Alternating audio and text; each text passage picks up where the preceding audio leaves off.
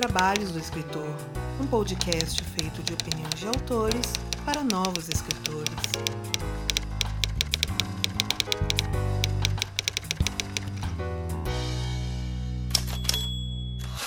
E muito do que toca este podcast vem diretamente de quem nos apoia através do Padrim e do Catarse, e que, como não falei os seus nomes no episódio da Retrospectiva, porque daí foi gravado numa época que ainda não tinha fechado as parcelas no, dos nossos financiamentos, eu deixo aqui então o apoio de geral, desde quem contribui com um realzinho até o último apoio. Um muito obrigado para todos vocês que ajudaram a manter o Dois Trabalhos para 2021 e espero que assim também o façam pelo ano de 2022, tal como você, ouvinte, que ainda não apoia, mas eu tenho certeza que vai começar a apoiar. O meu muito obrigado para Aline Viana da Cruz, Ana Lúcia Merege, Ana Rushi, Arthur Jorge Dias, Bruno Crispim, Carlos Rocha, Carolina M. Leal, Clécio Alexandre Duran, Daniel Flador Rossi, Daniel Luiz de Paula Mendes, Daniel Morini, Denise Schmidt, Diana Passi, Elias Romaneto, Elvis Rodrigues, Fernando Hansel, Gabriela Jesus Moreira, Gustavo Aranha, Histórias Incompletas, Ian Castro no seu primeiro apoio, muito obrigado aí Ian, Ian Fraser, outro Ian aí, mas que já tá aí com a gente mais tempo, Janito Ferreira Filho, João Marcelo Conte Cornetê, José Bandeira Filho, José Igor Duarte da Silva, Margarete Bretoni, Miguel Augusto, Paola Siviero, Ricardo Balbino, Tatiane Durães, Tiago Lee e Tomás Beltrame. E se assim como todos esses aqui citados, você também quer ajudar com a continuidade deste podcast e até tornarmos mais dignos dos nossos ouvintes, faça sua parte através do link padrim.com.br barra 12 trabalhos ou catarse.me barra 12 trabalhos. Este é um ano muito especial pra gente, tal como 2021 foi, e espero agora que 2022 a gente consiga uma nova meta que é a de pagar as edições também do 12 trabalhos para que a gente consiga gravar muito mais, tenha mais tempo de produzir aqui para vocês. É isso que a gente chama de ser digno dos nossos ouvintes, trazer sempre um conteúdo cada vez melhor. Então, muito obrigado para todo mundo que nos apoiou e bora lá para o episódio.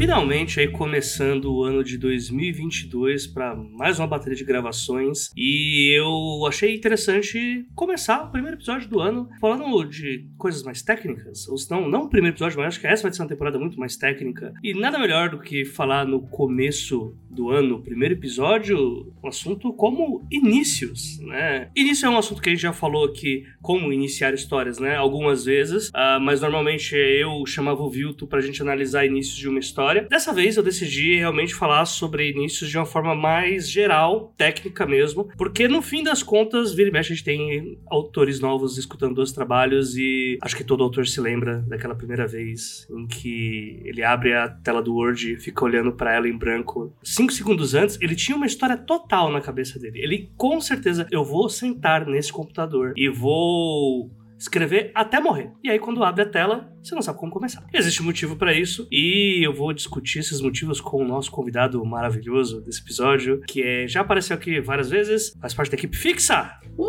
dos trabalhos. Nosso gostosíssimo, com nomes de natureza, Sol Coelho. Nome hippie. Totalmente hippie. Se apresenta aí. Para quem tem o sacrilégio de não conhecer Vossa Senhoria. gente, para quem tem o sacrilégio de não me conhecer, eu sou o Sol Coelho. Oi, gente, tudo bem? Sou professor de escrita criativa, agente literário e dono de quatro gatos. Ou os quatro gatos são meus donos. A gente fica aí é um questionamento para vocês.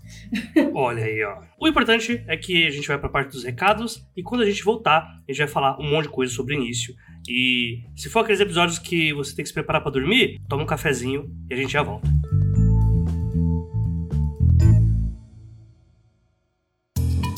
Leitura de recados e comentários. E, meu Deus, que recados e que comentários? Porque, tipo, meio que não tem, né? O primeiro episódio eu só posso dizer que houve muito comentário para ser colocado sobre a retrospectiva. Vocês realmente gostam muito de uma fofoca. Muitas pessoas falando sobre transplante de rins no nível recorde.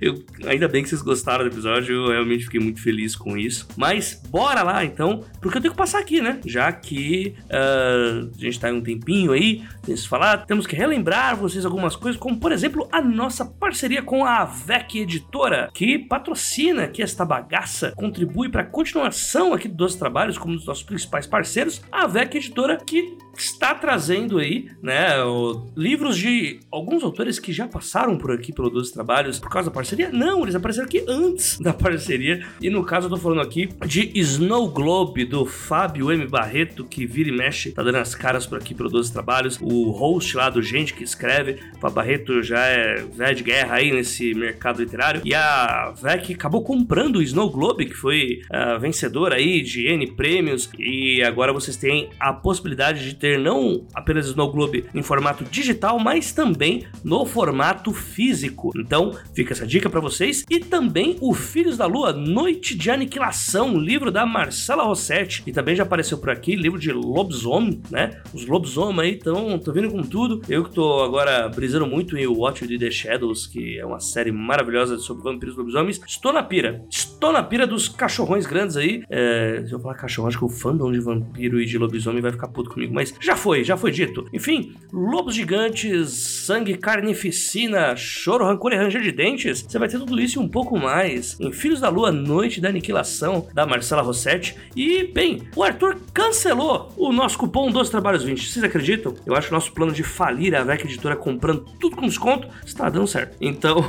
apesar disso, trazer um bom número de vendas, o Arthur deu uma pausa no nosso cupom. Então, logo logo a gente veio com uma novidade. Tudo isso que eu falei foi uma grande zoeira para quem não entendeu. Mas em breve aí a gente vai ter novas ofertas aí pra VEC. Quem sabe aí mais um cupomzinho exclusivo e cumulativo, né? É muito bom estar falando de cupons exclusivos e cumulativos na semana em que a Amazon deu mais de 300 reais de cupom para geral.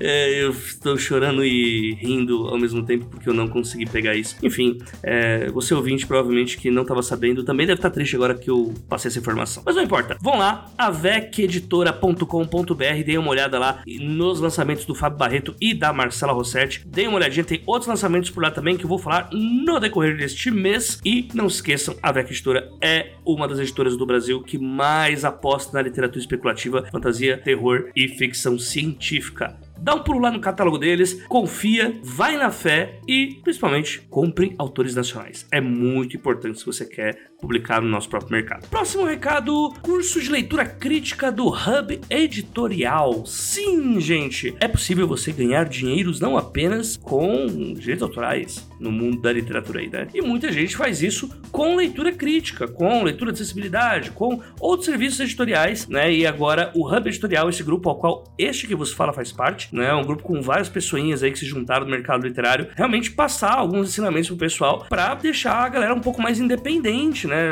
Tipo, é muito difícil ah, quando você é CLT, trabalha 8, 9 horas por dia e ainda tem que lidar com uh, fazer, escrever para si próprio, né? Enfim, pelo menos quando você tá trabalhando com leitura crítica, esse tipo de coisa, você tá ali trabalhando a mesma coisa, né? Tá trabalhando com literatura, trabalhando com letras e isso é muito importante, né? Pra ter uma periodicidade e tudo mais, né? Então, eu tô passando essa dica aqui para vocês, eu vou deixar o link aqui no episódio. O curso acontecerá na semana do dia 29. Sim, um dia depois que esse episódio está sendo lançado. Então, são duas semanas de curso, só pra deixar claro, quatro horas cada dia, e vocês têm que, assim que escutar esse episódio, ir lá no link que eu passei para fazer o seu cadastro. É a sua chance de entender mais um ofício aí, né? Também é bom para você entender como que é feito uma leitura crítica, mesmo que você não queira trabalhar com isso, mas eu aconselho principalmente para para quem quer trabalhar com leitura crítica, é muito importante você estar tá sempre se aperfeiçoando e principalmente se você tá naquele limbo de, beleza, eu sou bom uh, pegando técnica literária, eu sou uma pessoa que manja de fazer esses parangolé tudo. Entretanto, eu não faço a mínima ideia como criar um relatório de leitura crítica. Ensinamos isso também. Então, dá uma olhadinha lá no nosso link, aparece por lá, que eu tenho certeza que vai ser muito útil para você que está querendo viver de literatura. Não necessariamente de direitos autorais, mas viver de letras. E por último, mas não menos importante, ajude-nos através do padrim.com.br barra 12 trabalhos e do catarse.me barra 12 trabalhos. Este é um ano muito importante para 12 trabalhos. É, o meu objetivo é parar de editar 12 trabalhos, né? Terceirizar totalmente a edição, mas para isso eu preciso de vocês, pessoal. Edição é uma coisa que demora, demanda muito tempo. Eu tô planejando isso para poder produzir mais conteúdo, não só em podcast, mas também uh, lançamentos que vem por aí. Então, preciso escrever mais mais, preciso ter mais periodicidade, e para isso eu tô querendo abrir mão de algumas edições que eu tô fazendo entre os dois trabalhos. Então, se você quer me ajudar nessa, uh, quer ajudar a gente a ter mais conteúdo também, porque eu tenho que ter mandado tempo tanto de uh, gravar quanto tempo de editar, ajuda nós aí, Catarse e Padrim. Você pode ajudar a partir de um realzinho, dependendo de onde você tá, mas nós temos recompensas mesmo a partir de 10 reais, recompensa de 15, tem recompensa de 25, enfim, recompensa de 40. Dá uma olhadinha lá, que a gente batendo as metas, com certeza você vai ter muita coisa para ganhar e também concorre a os nossos concursos de sorte, né, já que não pode falar o nome real da coisa, concurso de sorte, né, para você ter alguns livros das pessoas que aparecem por aqui. Agora a gente tá com o normal voltando, né, as editoras com voltando a mandar livros para nós. Então, vamos fazer fazer mais envios de livros para vocês que nos escutam e nos apoiam também. Enfim, era isso que eu tinha para passar para vocês por enquanto. Muito obrigado para todo mundo que tem escutado os trabalhos. Muito obrigado por todos os feedbacks que eu recebi sobre a retrospectiva. Vocês, assim, importante pra caramba todo esse feedback que vocês dão. E principalmente até porque, obviamente, vai ter retrospectiva 2022. Mas se você está vendo aí a sua. É, tá passando pela tela, Facebook, Instagram, Twitter, viu uma treta muito louca lá, sei lá, manda pelo inbox da rede social que você mais gosta. Eu só tô no Twitter e às vezes eu dou uma passada no Facebook, mas manda para mim que com certeza a gente vai uh, pensar numa forma de jogar isso pra retrospectiva de 2022. Então, se você quer fazer parte, quer ajudar, essa é a forma. Enfim, é isso, gente. Bora lá pro episódio. Um abraço para todo mundo e até a próxima quinzena.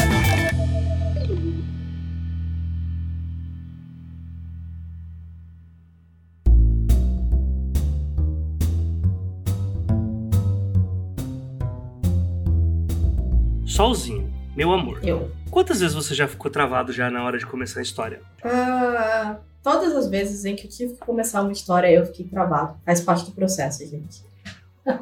Peraí, isso até hoje? que ruim! Nossa! Aqueles, né? Tipo. Nossa, da aula de escrita fica travado na introdução. O uh, loser! Santo de casa não faz milagre, Santo de fato. de casa não faz milagre, gente. Existe, é, existe um gap, existe um abismo muito grande entre ter a ideia, colocar a ideia no papel, introduzir essa ideia e o que vai ser, no final, a, a sua introdução é, definitiva né? São os três estágios de sofrimento de começar uma história. Então, sim, a, a menos que seja uma história curta, em que eu, eu tenho uma ideia muito clara de para onde ela vai, eu costumo sim passar um tempinho ali, escrevo e apago, escrevo e apago. Isso eu não tô fazendo no caderno, né? Se eu tô fazendo no Docs ou no Word. As árvores agradecem. Pois é.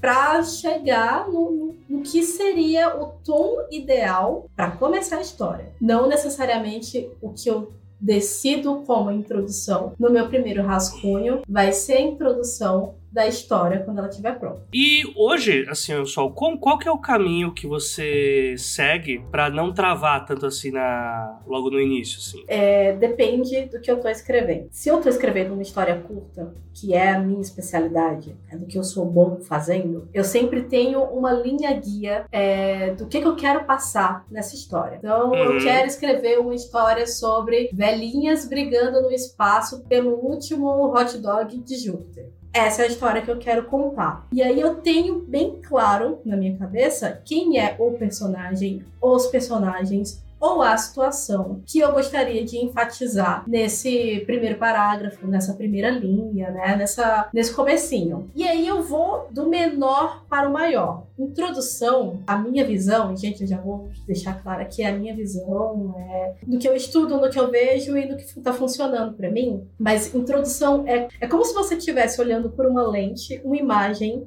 desfocada, né? Você tá vendo só uma parte muito pequena dessa imagem e essa imagem vai aos poucos se ampliando. Você vai tendo uma ideia maior do que está acontecendo. Então, eu sempre tento colocar na introdução, nesse primeiro parágrafo, nessa primeira linha, né, nessas primeiras páginas, o que eu gostaria que estivesse em foco. Por quê? Porque eu estou induzindo o meu leitor ao que eu gostaria que ele começasse a prestar atenção.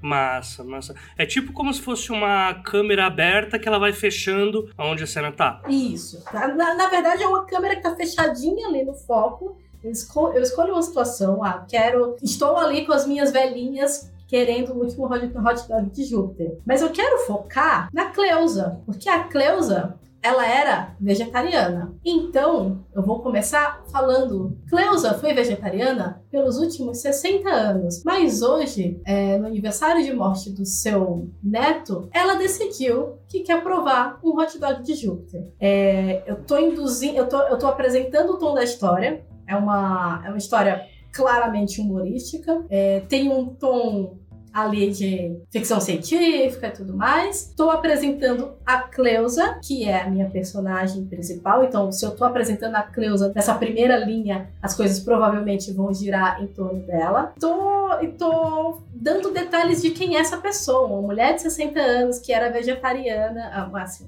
mulher de mais de 60 anos, que foi vegetariana por 60 anos, que perdeu um neto. Então eu tô colocando esse foco do meu leitor ali. E aí eu vou abrindo. Solange, sua melhor amiga, decidiu que ia participar da aventura. Opa, tem um personagem novo aí. Tá abrindo a situação. Porém, a grande dificuldade das duas seria conseguir uma nave autônoma para chegar a esse planeta. Abrir um pouco mais. Você percebe que eu tô indo de um foco uhum. pequenininho e eu tô abrindo e eu tô dando detalhes e eu tô conduzindo o meu leitor a entender como que esse meu cenário funciona. É assim que eu tento fazer, principalmente histórias curtas. Quando é uma história maior, aí eu tenho que recorrer ao outline. E eu sempre vou bater na, na tecla de ter ideia de para onde você vai. É, é super importante, eu falo isso para todos os meus alunos. E igualmente eu falo para todos os meus alunos que eu odeio fazer outline. Por isso que. Todos odiamos. Por isso que hoje eu escrevo a quatro mãos histórias maiores. E a minha parceira quem faz os outlines. Olha aí. Olha aí, eu acho muito justo, eu também odeio fazer outline. Eu, eu gosto da, de como que você foi didático fazendo toda essa, essa introdução, porque no fim parece que é tão fácil quando você vai colocando, só que aí você já, tipo, você colocar ah, apresentação de personagem, só que apresentar personagem uh, não é só, ah, o nome dela é Irene e ela tem uh, é, 1,84m de altura, está vestindo tal roupa e tal, tipo, eu acredito que esses detalhes que você colocou, eles apresentam muito mais o personagem, né, tipo, ao invés de você falar como que o personagem é, você apresenta apresentar os objetivos, sonhos e passado desse personagem de uma forma rápida e que eles rimem com o que vai ser apresentado naquela história. Sim. Eu acho que isso para mim é um, é um começo que ele é, ele é muito redondo, sabe? E aí, é, eu meio que acredito que isso é meio que uma regra para todos os inícios, sabe? Tipo, independente se você vai começar já, é, vai começar leve, explicando logo de comecinho tudo com a temperatura lá embaixo, ou se é, como diz o Marcelino Freire, né? Já vai começar com as portas do inferno abertas já, né? Tipo, eu acho que é, que é inclusive a minha, a, a, o meu modus é esse, né? Eu sempre gosto de começar já chutando a porta já, e aí com o leitor, ai meu Deus, tá acontecendo? Aí eu vou explicar agora, vou te mostrar aqui. Você tá vendo isso aqui? Pega a cabeça do leitor e mostra ali no cara que acabou de ser decepado. Isso aconteceu por isso, tá ligado? Então eu, eu gosto indo, dessa, indo nessa vibe. Mas, independente da forma que é, eu acredito que o início é o, mais do que o meio, fim, é a hora de você mostrar o porquê que aqueles personagens estão ali fazendo o que eles estão fazendo, sabe? Eu, eu não sei se, se existe uma um termo para isso. Mas é a única forma que eu consigo resumir. É a hora que você mostra por que, que o personagem está ali fazendo o que ele está fazendo. E que se você não faz isso, é meio que não é um início, sabe? É um início ruim. É, no, no Wonderbook do Vandermeer, ele chama isso, e perdoem o meu inglês, gente, de charted image, né? Imagem carregada, que é aquele símbolo, aquele negócio mais vital, mais psicológico, mais presente que você vai mostrar do seu personagem ou da situação, né? Uhum. A maioria dos professores de escrita criativa, né, falam para você falar do primeiro, do, falar do personagem principal ou do personagem que vai introduzir a história, não necessariamente o principal, pode ser o secundário ou não, das primeiras linhas. E aí eles também trazem um, um porém, né? Se você não vai falar desse cara na primeira linha, né, no comecinho, se você vai falar de outra coisa, tem que ter uma razão. Então, esse Assim, a natureza, a natureza das palavras nos impede, na palavra escrita, ela nos impede de botar na mão do leitor todas as informações ao mesmo tempo. Elas, é, a escrita precisa de um encadeamento lógico e de um ritmo para a gente uhum. conseguir compreender o que está lá. Então, a introdução é como a gente quer que as pessoas enxerguem o mundo que a gente está criando. E quanto mais estranho for esse mundo, mais diferente do real, mais a introdução vai ser necessária para a gente dar o tom. É, e essa imagem carregada, né, que o Vanderlei fala no Wonderbook, é meio que o equivalente do que o Marcelino Freire chama de núcleo emocional do personagem, que é a uhum. razão para aquilo existir. Então, se você começa com, com um personagem, e, e o AJ falou, eu, eu acho muito mais interessante começar falando, colocando um conflito e, e colocando aspirações e sonhos do personagem, a gente está colocando ali também o núcleo emocional das personagens, a razão para ser, o motivo pelo qual é esse cara ou essa situação que faz a história andar e não outro cara e outra situação. Muito bom, muito bom. Eu sei que na hora que eu falei Marcelo Freire, sozinho deu um sorriso. Meu professor né? lindo, maravilhoso, motivo para eu estar hoje aqui. Leiam Marcelino Freire. eu acho que dá para, tipo, no começo, seja, o minha, minha ideia era a gente falar aqui no primeiro bloco sobre uh, o porquê que é importante e tal, e mais uma outra coisinha que vai vir logo em seguida. Mas depois de você ter falado tudo isso, ó, por que então que você ainda demora ainda a escrever a primeira página? Aí, ó, seu farsante. E aí, e aí? Pra falar é fácil, mas e pra escrever? Porque eu preciso ter esse encadeamento muito firme na minha cabeça. Eu geralmente gosto de, pelo menos, ter uma ideia de como termina a história. Isso é ótimo. Mesmo que seja um cheirinho, um cheirinho, assim, tipo, ai, eu quero que ela termine feliz. É, eu sei como ela termina a história. Eu não sou o tipo de escritor, gente, pra vocês entenderem, que precisa ter um passo a passo muito detalhado de como as coisas vão acontecer. Mas eu sou o tipo de escritor que precisa ter ideia do que está escrevendo, né? Do motivo para a história existir. Então, por que, que eu demoro para escrever, colocar esse começo no papel? Porque eu preciso do tom do personagem. É, e as, algumas vezes eu acho o tom naquele momento, e depois que eu releio, depois que o texto tá na, tá na gaveta há algum tempo e eu releio, eu acabo passando por alguma passagem que tá muitas páginas depois, e eu penso, isso daqui é mais adequado do que aquilo que eu fiz no começo. Mas esse tom aqui do começo foi o que me fez,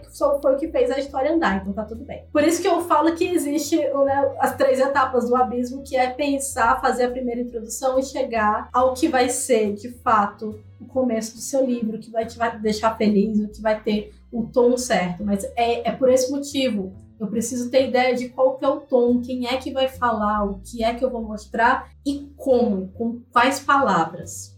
Né? Uhum. Porque falar que o meu personagem tá com medo numa situação é diferente de falar que ele está horrorizado com uma situação. Mesmo que essas palavras em tese sejam sinônimos. Uhum. É, o, uhum. é, o, tipo de peso que eu vou dar para as palavras que me faz demorar um pouco mais. Uhum. Mais as palavras do que a situação em si? Ou os dois? É, eu, mais as palavras do que a situação em si. Porque se eu tenho a ideia, eu acho que eu acho que sei como eu começo. Eu não sei o, o jeito certo de começar.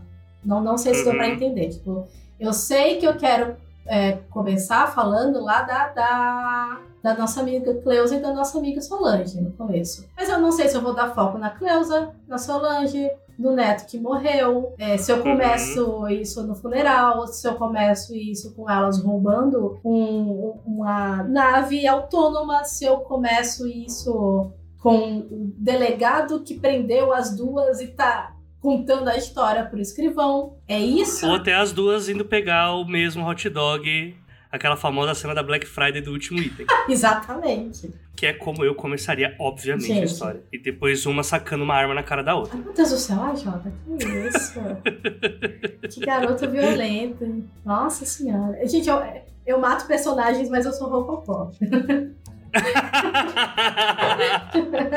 assim, pra fechar esse primeiro bloco, assim, eu queria colocar uma. A ideia era falar, lógico, né, sobre a importância da introdução e tal, do início da história, mas é bom também a gente colocar uma diferença aqui, é, que a gente não tá falando de prólogos. né, A gente tá falando realmente de inícios. E qual que é a diferença, né, entre o início e o prólogo? É que a introdução que a gente tá falando é realmente o primeiro capítulo, né? A primeira cena ali, o que vai acontecer, e que tem a ver, uh, direto, não é que tem a ver com a história, mas ela tá é, intrinsecamente ligada a como vai ser todo o fio narrativo daquela história, de acordo com qual personagem que você está contando, ou qual. Enfim, para deixar mais claro, é. O prólogo normalmente é uma coisa muito à parte da história, né? Uh, a gente tem vários tipos de prólogos diferentes. Tem aquele prólogo clássico da alta fantasia de. Apresentar o mundo, né? Isso, no início eram os deuses astronautas. Não, tipo. Beleza, já deu pra perceber pelo meu tom de voz que não é o meu tipo preferido de prólogo. Mas, e também tem, né, é, aquele, acho que o, um prólogo que todo mundo conhece, mesmo quem não lê conhece, é aquele prólogo que é a apresentação de uma de um crime, que normalmente vai apresentar o vilão de uma história e aí corta pro prólogo, finaliza lá na placa da cidade, né? E aí do, na cena seguinte é o, é o personagem protagonista, é, normalmente franzino e frágil, passando pela mesma placa e mostra que ele mora ali, talvez ele seja a próxima vítima, tá ligado? É, fazendo um, um adendo para as pessoas entenderem né, as origens do prólogo, o que, que ele é, por que, que a gente faz prólogo. Prólogo, ele vem da tragédia grega. O prólogo é um Sim. elemento do teatro. Então ele era a parte, é, a parte que vinha antes de quando a orquestra entrava no teatro. E o prólogo ele dava o tema da, da, da, peça. Então, às vezes, né, quase sempre entrava uma pessoa lá, um narrador é, um, ou, ou um próprio ator, para declamar uma mensagem do, do, do dramaturgo para o público e às vezes fazendo uns comentários engraçadinhos, meio satíricos lá, é, fazendo especulações sobre a história, pedindo desculpas pelo que vai acontecer. Então o prólogo ele tinha essa função de dar o tema e, e isso a gente trouxe né para para narrativa literária e é uma e, e, tem mais ou menos a mesma função, né? O prólogo ele dá o tema, é, então ele não necessariamente precisa ser um, um, uma cena que vai se repetir na história ou um momento que, que realmente vai existir ali na narrativa. Pode ser uma introdução que me mostre o meu personagem. Uma introdução, né? Não é um prólogo, pra se falar. Um momento em que mostra o meu personagem principal em uma situação, sei lá, muitíssimo feliz e agradável. E você fica lá sorrindinho. Nossa, é um, um, uma história feliz. E aí vem lá, um, sei lá, um cyberpunk. Todo mundo da família do cara morreu. tipo, eu, tô dando, dando o tom dessa história quando eu faço o contraste. Prólogo tem essa missão uhum. de dar o tema. É isso. Exatamente. É, tá errado, tá certo fazer prólogo, não tem errado nem certo. Tem gente que gosta, tem gente que não gosta. Eu adoro fazer prólogo, eu adoro fazer prólogo que não tem nada a ver com o resto da história. É, fiquem à vontade para trabalharem nos seus prólogos. Na verdade, acho que tudo, né? Não existe um certo ou errado, né? O que funciona é o que não funciona, né? Às vezes pode ser que funcione, mas não pegue uma certa pessoa. Sim. Mas pode ser também que não funcione. Aí você tem que, né? Tipo, tem que ter um tom aí né? Porque com, acho que até é interessante, assim, é. Por que, que é legal a gente falar sobre prólogo, né? Porque. E aí, quem nunca, né? Às vezes a pessoa, tipo, ela tá escrevendo algo, ela tá fazendo um prólogo porque ela leu um livro que ela gostou do prólogo, vai, vou fazer eu também, porque prólogo é legal. Só que a gente tá mostrando aqui, né, que existe um motivo, assim, pra que haja o prólogo. Às vezes a sua história não pede um, né? Tipo, às vezes é legal se ter. Não é que uh, você tem ou não que fazer, mas será que tem a brecha ali para ter um prólogo? Tipo, será que aquela sua introdução é, falando sobre a criação do universo, será que ela realmente é importante pra tua história? Ou se, tipo, a pessoa vai ler, vai chegar no fim da história e no fim era só para saber para qual deus que o personagem né, rezava e aquelas 5, 6 páginas com letra número 6 podiam ser descartáveis. Então é bom, assim, colocar que o prólogo, tecnicamente, ele tem um motivo, né? Seja para essas apresentações e tal. E também, que eu acho que é uma boa também colocar? Que é essa ajuda que você pode ter caso você queira fazer essa apresentação do que vai ser a história através de um ponto de vista de um personagem que você não vai utilizar naquela história. Uma, isso é uma coisa que o George Martin faz muito. É todos os prólogos do George Martin, o personagem morre no fim. Ou vai acontecer uma coisa horrível com ele. Mas são prólogos que super mostram o que, que vai rolar na história. E eles não, né, tipo, como o personagem morre ali, você só vai entender o que tá rolando lá pro, pro final da história. Mas, tipo, é um prólogo que funciona uhum. ainda. Então é bom uh, ter em mente, né, que você vai fazer um, um, um prólogo, senão você vai fazer uma introdução legal para tua história, tudo isso tem que ser pensado no porquê que você tá fazendo e não só vou fazer porque é legal. Sim. Sempre pensem em qual, qual que é a sua história, né? O que, que a sua história conta e quem são as pessoas que leem a sua história. Sei lá, fãs de alta fantasia costumam gostar de prólogos falando sobre a criação do mundo. Né? Isso. É, é, uma característica desse público em específico. Fãs de, sei lá, fantasia urbana não são tão é, ligados no, no, no, prólogo, porque eles estão mais interessados em saber como que a magia vai funcionar nesse cenário urbano. E isso o autor talvez mostre melhor apresentando os personagens no metrô e, sei lá, fazendo as magiquinhas dele, no ônibus, entendem? É sempre ter em mente o que, que a sua história conta e quem vai ler a sua história também. Uhum. Exatamente, exatamente.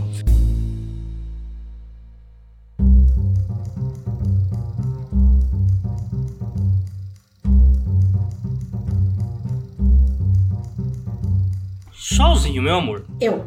A gente começou falando sobre exemplos de como que uh, você faz os seus, seus inícios, como você introduz a história e tal. Quando eu chamei, eu tava falando, pô, vamos é, mostrar para as pessoas o que, que, é importante ter no começo, através de, a depender do gênero que a pessoa está trabalhando e tal. E você veio com uma outra proposta, para mim, de ser uma coisa mais geral. Então eu queria que você resumisse isso para o pessoal, como você vai conseguir fazer isso de uma forma geral, e aí depois eu tento jogar aqui para o pessoal uh, algumas ideias dependendo do gênero que elas estiverem trabalhando, form, né, elementos que sejam legais focar na hora de fazer essa introdução. Tá bom. Falando na introdução de, de um ponto de vista geral, eu vou. Eu, eu tinha falado para a Jota que eu tinha separado algumas introduções aqui para vocês entenderem o poder da introdução. Então vocês vão ter que me aguentar lendo introduções aqui, mas eu vou lendo as introduções e eu vou dando explicações para vocês, tá bom? A primeira é a minha introdução mais querida. Assim,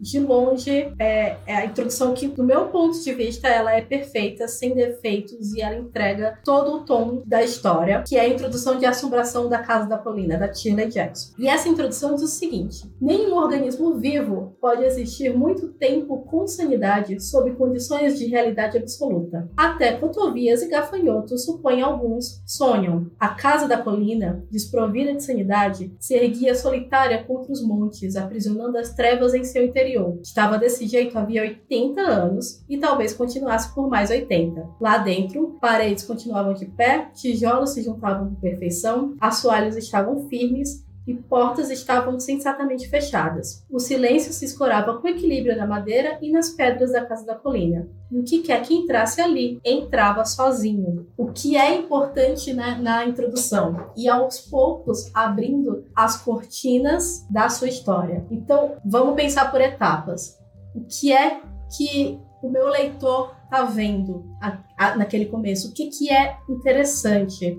O que, que vai fazer esse cara querer ler mais. A gente tem uma regra implícita na análise de, de originais, análise de submissões e tudo mais, que é analisar as primeiras linhas, né? Eu sempre olho a primeira linha de uma história, assim, até, até o primeiro ponto final, para saber, ter ideia de qual é o tom que foi dado ali, ou se o primeiro ponto final é de uma frase muito curta ou o primeiro parágrafo, e as três primeiras páginas. Por quê? Porque isso me diz o que, que a história vai trazer. E se, sua, se a sua história só começa depois da página 10, depois da página 15, isso já me, já me tira, enquanto avaliador, dos eixos para querer entender o que, que você está falando. Você tem que me mostrar o que, que você está falando, mesmo que você não me conte toda a história ali. Me dá um motivo para continuar lendo. Aqui, a, a, a Jackson, ela me dá um motivo para continuar lendo que é, olha essa casa aqui. Eu não tô te falando que ela é uma casa assombrada. mas talvez ela seja. Eu não tô te falando que é um perigo entrar nela, mas talvez seja um perigo entrar nela. Eu tô te falando que ela tá abandonada há 80 anos e que quem entra aqui entra sozinho. Você vai continuar essa leitura? Entende? Eu acho que esses são os primeiros elementos em que a gente tem que pensar. Só faltou a plaquinha de ao entrar aqui e abandonar toda a esperança. Nossa, é isso. é 100% isso. Nossa, eu amo essa introdução, assim, eu vou falar dessa introdução pelo resto da minha vida, a menos que façam uma melhor, né? Lutarei por ela. Tem outra que é muito boa, essa eu descobri recentemente, é, graças a participações em, em debates sobre literatura russa. Ok, vou pegar é... meu monóculo aqui. Como... eu não fui ativamente procurar por isso, gente. Eu tinha que participar porque eu tava cuidando do, do backstage do, da, da live. Por consequência, eu estava ouvindo e foi maravilhoso. Eu fiz o curso em seguida. que é a introdução de Ana Karenina, do Tolstói. Que essa introdução é muito boa. Tolstói faz o seguinte: todas as famílias felizes se parecem. Cada família infeliz é infeliz à sua maneira. Tudo era confusão na casa dos Oblonsky. Gente, você lê essas duas primeiras linhas e você fica onde foi que eu enfiei os meus pés? Por quê? Porque você fica se perguntando qual impressão isso te passa. Que tipo de informação você está tá recebendo? O, o Tolstói está falando que todas as famílias felizes são iguais. Eu concordo com ele, eu tinha chegado a essa mesma conclusão antes de ler a introdução de Ana Karenina. E aí ele fala que cada família infeliz é infeliz à sua maneira, e em seguida fará da casa dos Oblonsky. Então ele está colocando um foco muito, muito específico na infelicidade vinculada aos Oblonsky. E você fica, o que que tá acontecendo? É, Não, e é tá um rolando? convite também, né? De venha ver qual é a maneira dessa família de ser infeliz, né? Ele, ele continua com a esposa ficara sabendo que o marido mantinha um caso com a ex-governanta francesa, lhe comunicara que não podia viver com ele sob o mesmo teto. Aí você fica, ah, vou sentar que é uma fofoca, vou com pegar certeza. aqui o meu café, me conta essa fofoca direito, que é de fofoca eu gosto. Sim, novela das oito total. Novela das oito total, gente. É, foi, foi, eu, eu tinha medo de ler literatura russa até descobrir que pode ser uma grande fofoca.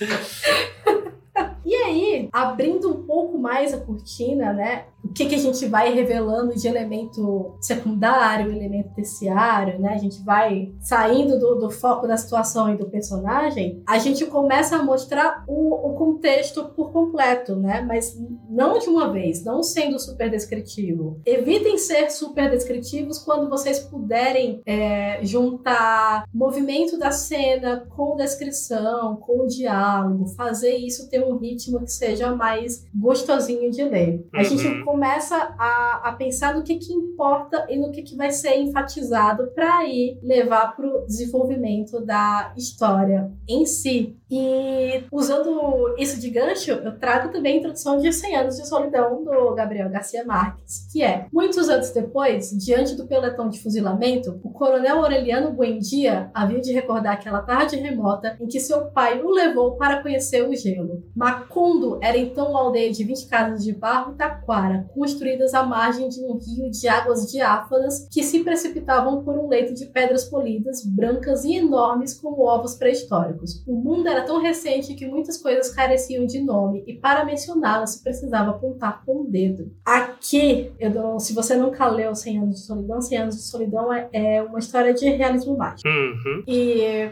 enquanto a história vai se desenvolvendo né, nas primeiras páginas, ela parece uma história completamente normal sobre um vilarejo chamado Macondo, onde as pessoas estão ali tentando viver. Quando você volta para essa introdução, você percebe que o Gabriel Garcia Marques ele já deu o tom do realismo mágico Sim. quando ele fala que o pai levou o menino para conhecer o gelo, que o mundo era tão recente que as coisas não tinham nome, você apontava. É, então, que mundo é esse? Que mundo é esse que é tão recente que as coisas não tinham nome, mas já existia um vilarejo e já existia um coronel, sabe? Aqui eu tô te dando eu tô te dando foco no contexto.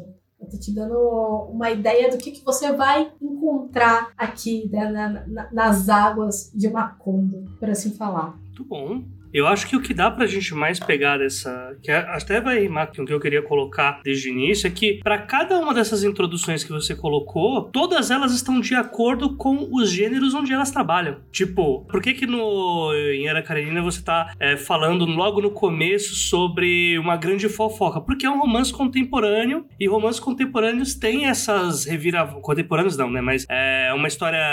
Dá pra gente chamar de contemporâneo quando já passou É, tanto tempo assim? É, eu acho que ele não, não- se encaixa como contemporâneo, mas ele. Tem- é ele um tem essa vibe, né? Ele tem é essa- Ele é um romance. né? É. O foco dele é.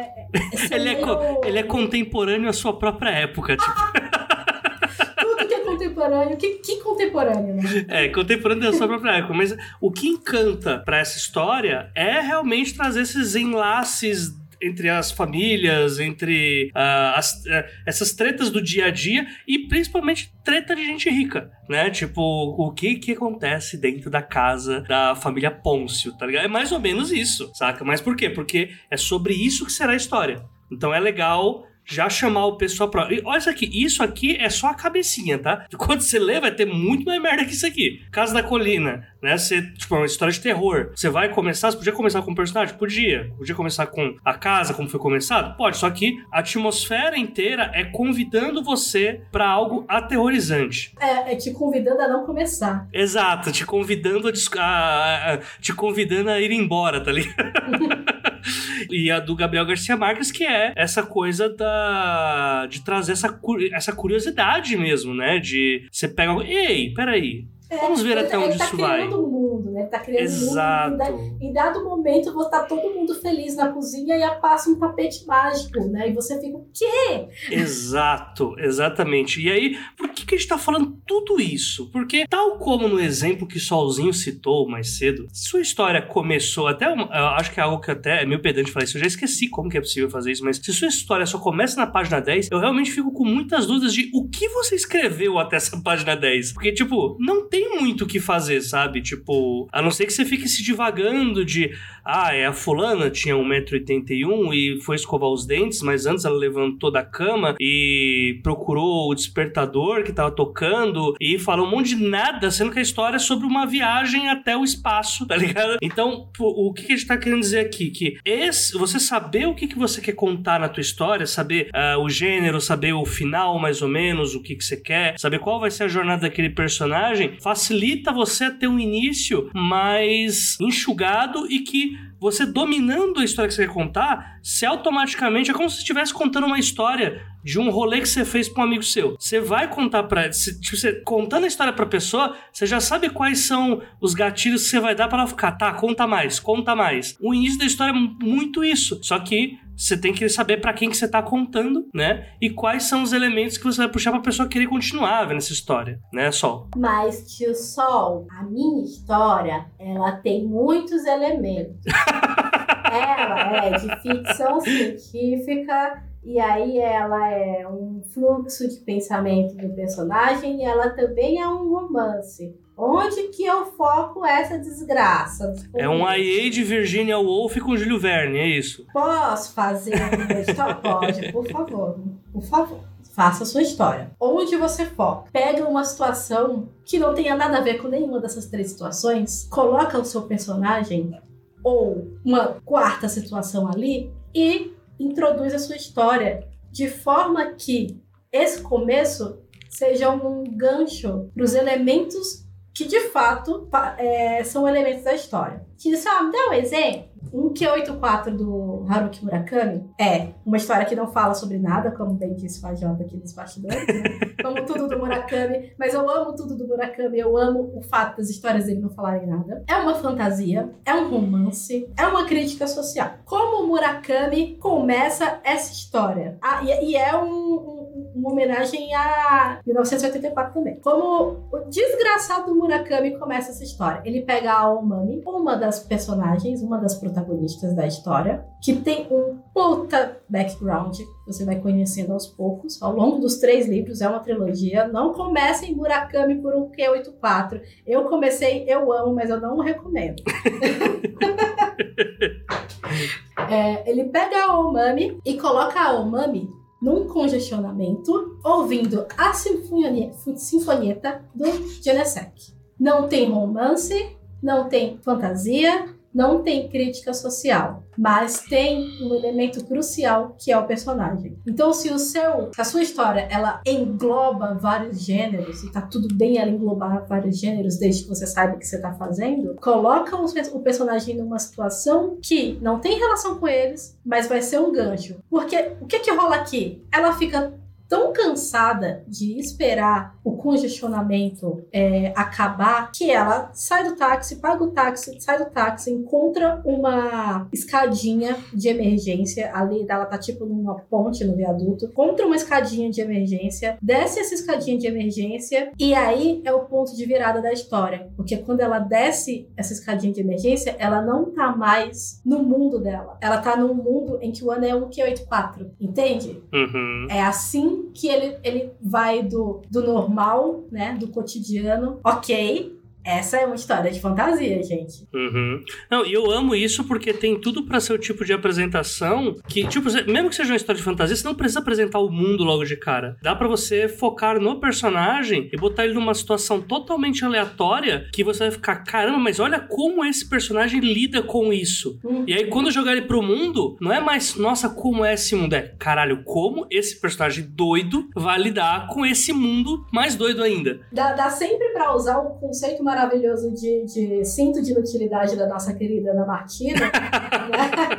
que é aquela coisa que o personagem é muito bom fazendo, não tem nenhuma utilidade sobre a, pra, pra história, mas que dá o tom de quem é esse cara. Então, dá, dá sempre pra, pra pegar isso. Tipo, ah, meu personagem, eu abro com o meu personagem fazendo diferentes tipos de ovos aqui. Porque em algum momento da vida dele ele foi um estudante pobre. E, e, o texto não tá falando isso, mas eu, eu, leitor, chego a essa conclusão que alguém que sabe fazer tanto tipo de ovo é alguém muito meticuloso e sem grana, sabe? eu amo isso. No, no, eu tô lendo o livro agora do. Um livro não tão bom assim, do Chuck, que é o No Sufoco, que. Assim, ele né, como a gente vai falar isso no próximo bloco sobre Media Res, ele sempre começa com Media Res, mas aí depois disso ele tem a apresentação do personagem, né? E o Chuck é a pessoa mais louca que eu já vi para apresentar personagens nessas situações estranhas, porque tipo, ele nunca fala pra gente o que é o personagem. Ele sempre mostra, assim, ele bota o show don't tell assim, assim, no 80, nunca é 8. E aí ele tá apresentando o personagem mostrando como que ele. a entrada dele numa igreja e ele o personagem pensando um monte de depravações enquanto ele tá andando por uma igreja, porque ali. E aí, tipo, demora umas 4, 5 páginas. Você, meu Deus, esse cara é tipo. É, é, quase a pastora que foi 14 vezes pro inferno ver o Vale dos Homossexuais e voltou de tanta depravação. Era tão depravado que nem o diabo queria mais ele lá embaixo. E aí, você vai entendendo conforme a cena vai passando que ele tá indo pra um encontro de pessoas que têm parafilias sexuais. E aí ele vai explicando, tipo, tu, todas essas falas que esse personagem teve de depravações dentro da igreja, você entende nesse momento que na verdade eram as coisas que ele faz ali dentro da igreja e ele explica que a pior coisa que tem para uma igreja é você ter um grupo de pessoas de parafilia sexual e que manter todas essas pessoas praticamente celibatárias dentro de uma igreja é a pior coisa que você pode fazer. E aí a piada ela vai se montando como se tipo, é como se o capítulo fosse uma piada, mas ela, ele tá apresentando qual que é o limite desse personagem e a história é sobre como que a mãe dele foi parar numa UTI com Alzheimer. Gente. Tipo, é muito bom. você fica, tá, beleza, vamos ver até onde isso vai.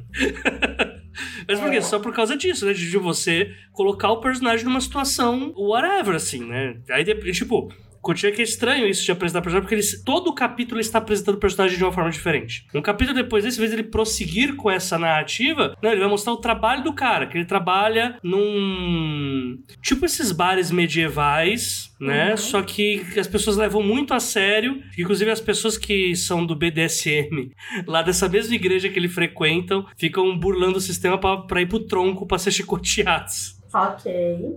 Enfim. Não faremos kink shame aqui. Não, não, nenhum, nenhum. Até porque o, o, a kink é ok. O problema é a parte das, as partes que estão no livro.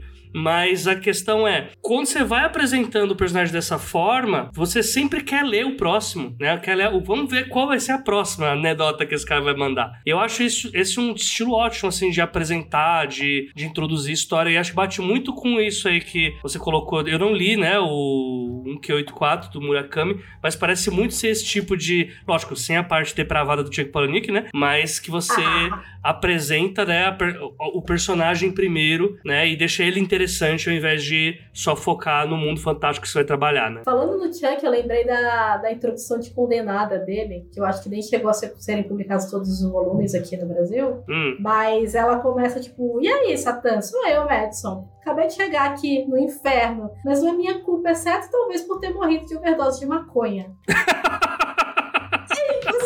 Eu amo esse livro, eu amo esse livro. Eu não li esse ainda, acredita? Ele eu é preciso lê-lo. E você começa e você fica garota. Como você morreu de uma overdose de maconha? Como uma overdose de maconha te levou, você, menina? Ela, ela, ela é uma adolescente. Ela deve ter 14, 15 anos. Ah, é bom falar pro ouvinte que esse livro é inspirado em Alice no País das Maravilhas. Então, assim...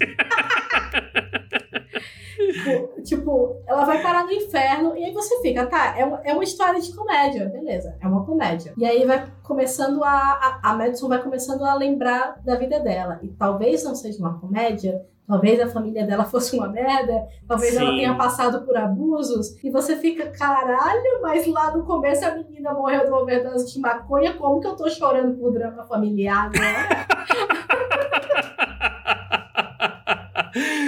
exatamente. Mas o que é que é? O Chuck pegando a isca, prendendo na minha boca de peixe e eu sendo levado por ele. Uhum. Esse é o poder da introdução, senhoras e senhores? Esse é o poder da introdução. Overdose de maconha e choro. É. Comecei na overdose de maconha, terminei no choro. Exatamente. Bateu mal essa. Aqueles, né, tipo...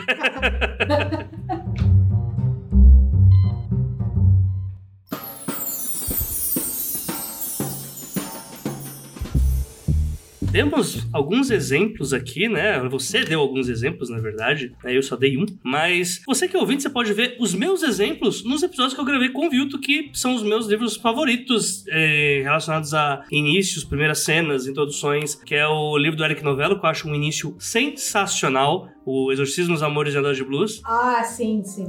É uma, assim, é uma introdução, sim, para mim magistral principalmente porque, enfim, situação trabalhista tá foda. é, livro da Carol Kiovato também, que é um início muito bom, que eu gosto. E da minha diva, Ana Paula Maia, né, com Assim na Terra como Baixo da Terra, um dos primeiros, um dos melhores inícios, assim, de nacional que eu li já. Então, só vocês voltarem nos episódios e lá tem tudo que eu acho sobre esses inícios, é, para mim são todos sensacionais. Inclusive o da Ana Paula Maia, meu Deus, meu sonho é fazer uma coisa daquela. Tipo, sabe quando você lê com inveja, mas com gosto também? É esse livro. Às vezes, quando é muito bom o, o trecho, eu escrevo no, no meu caderninho de inspirações, que é para eu pensar um dia eu vou mudar umas palavras aqui e vou fazer igual. Brincadeira, gente.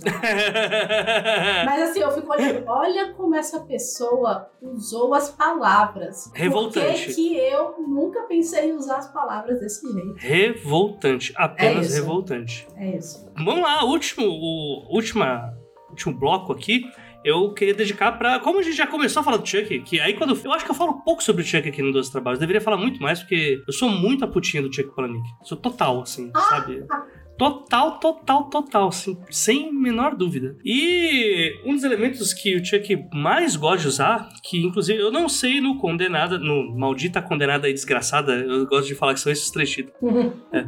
Não sei se ele usa nesses livros, eu acredito que não, por ser uma trilogia, a única trilogia dele, né? Mas Sim. todo livro do Chuck ele faz uma parada chamada in media res, que é o quê? Você começar a história com o pau torando, né? Tipo, você vai pegar aquele capítulo lá do meio do teu livro e vai jogar ele como se fosse o primeiro capítulo. E literalmente no final você manda um. A partir de agora, vamos ver como chegamos nessa situação degradante em que estamos agora.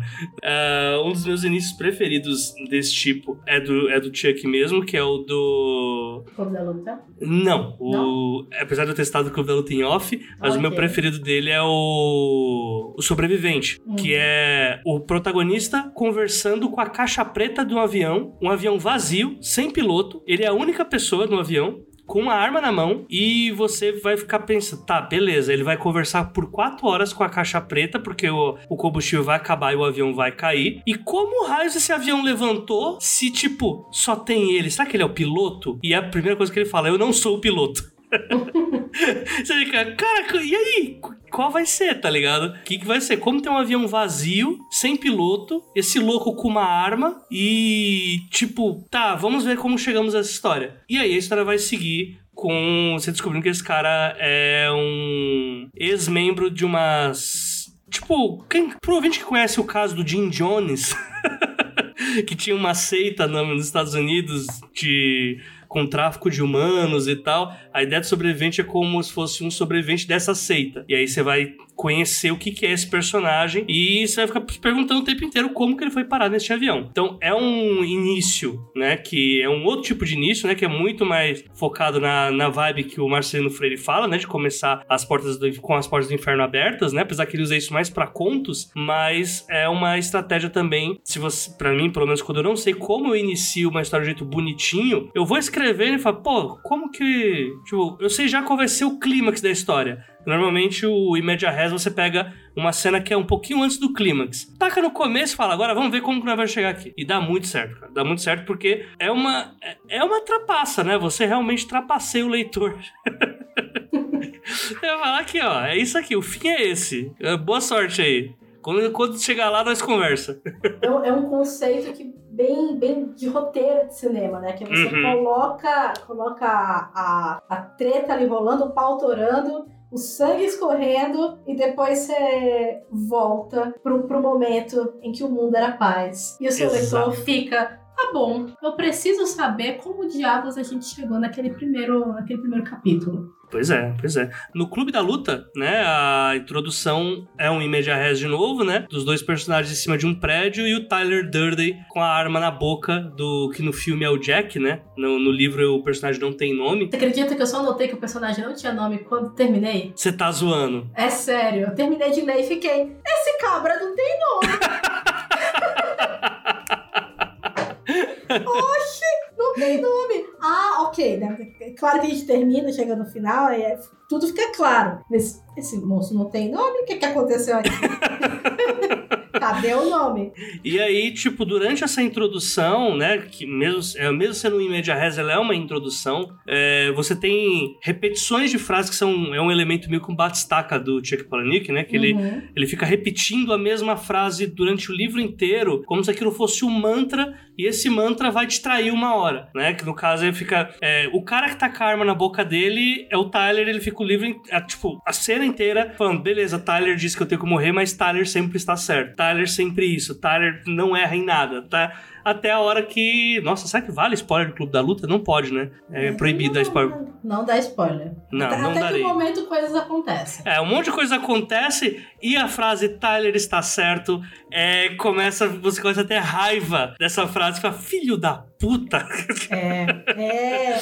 Nossa, sim, sim. E é muito, é muito essa vibe. Só que, tipo, tudo isso ele trabalha logo desde o início. E aí que fala, pô, como esse cara, esse Tyler chegaram nessa situação? E aí, daqui a pouco, você dá uns capítulos pra frente, o Tyler é o cara que salvou a vida dele, basicamente. E aí você fica mais curioso em tá como vai chegar naquela etapa da arma na boca. Enfim, como é eu sou eu, eu vou, é claro, citar gays chineses voando em espadas. Gays chineses voando em espadas, que começa. É um res, dá pra gente considerar aquilo? É um imediate res, porque ele começa com Alegre-se, o patriarca Eiling está morto. E todo mundo começa a descer o pau no Wei Wuxian, falando que ele era uma pessoa horrível, que ele mereceu morrer, que quem matou ele foi o Jiang Sheng, que era praticamente o irmão de criação dele, que ele fez isso, que ele fez aquilo, que ele era um cara muito talentoso, mas que ele jogou o talento dele fora praticando cultivação demoníaca.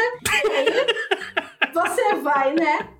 Para o segundo capítulo, em que trazem o espírito do morto de volta à vida, você conhece o Wei Wuxian e você fica, como isso aconteceu se você é um neném? O que que tá rolando aqui? exatamente, exatamente. E isso chama muito, né? Isso chama muito, até porque Nossa, Gay Chinês Voando Espadas é uma história quase infinita. Assim, tipo...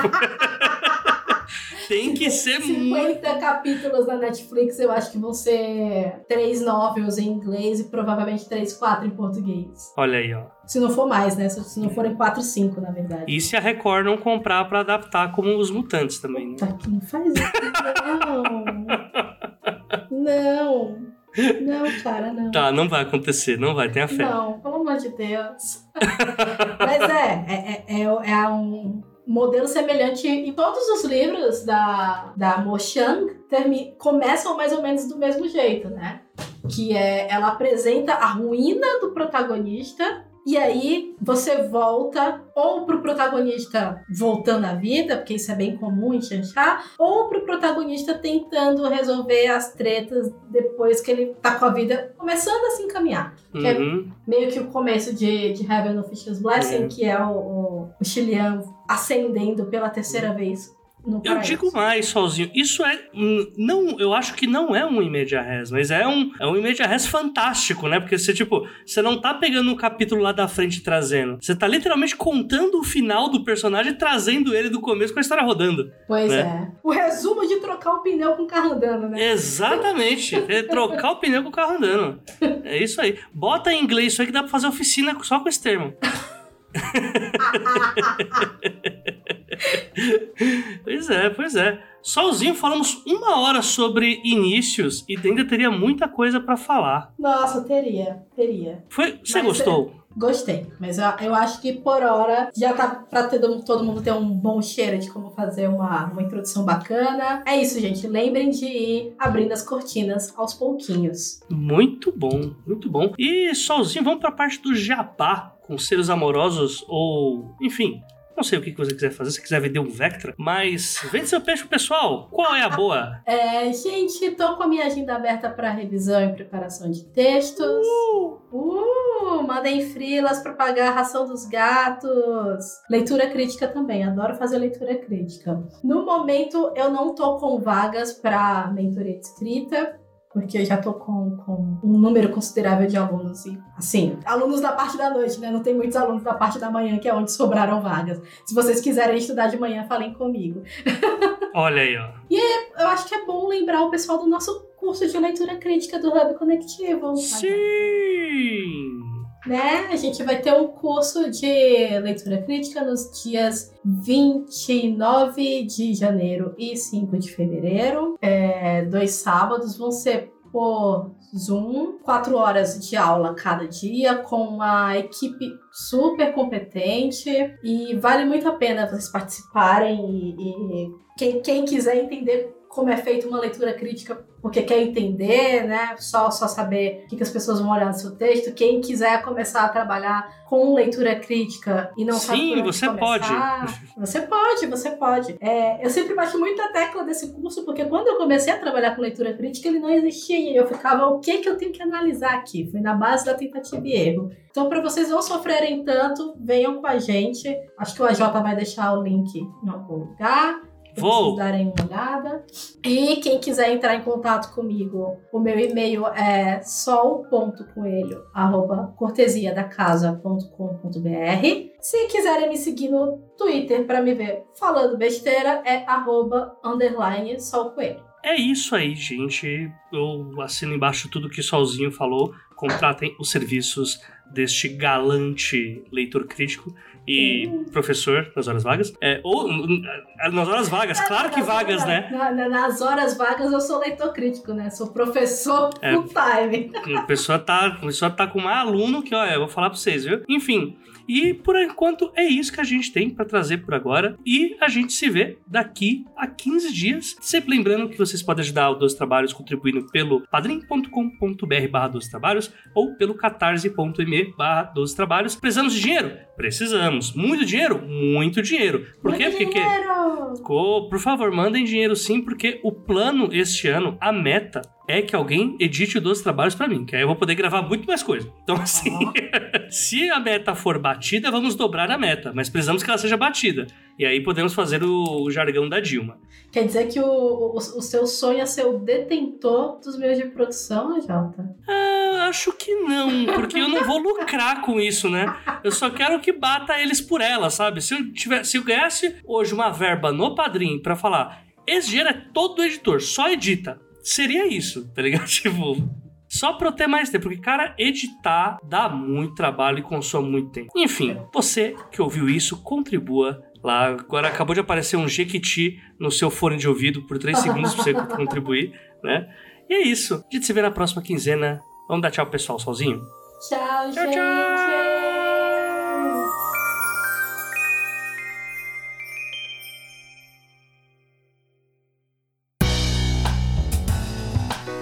Esse podcast acontece graças ao trabalho de várias pessoas. Identidade sonora: Lauro Cossilba e Yara Teles. Parte técnica: Luiz Beber. Gravação, pauta e edição final: Projota Oliveira, este que vos fala. Obrigado por acompanhar e até a próxima quinzena.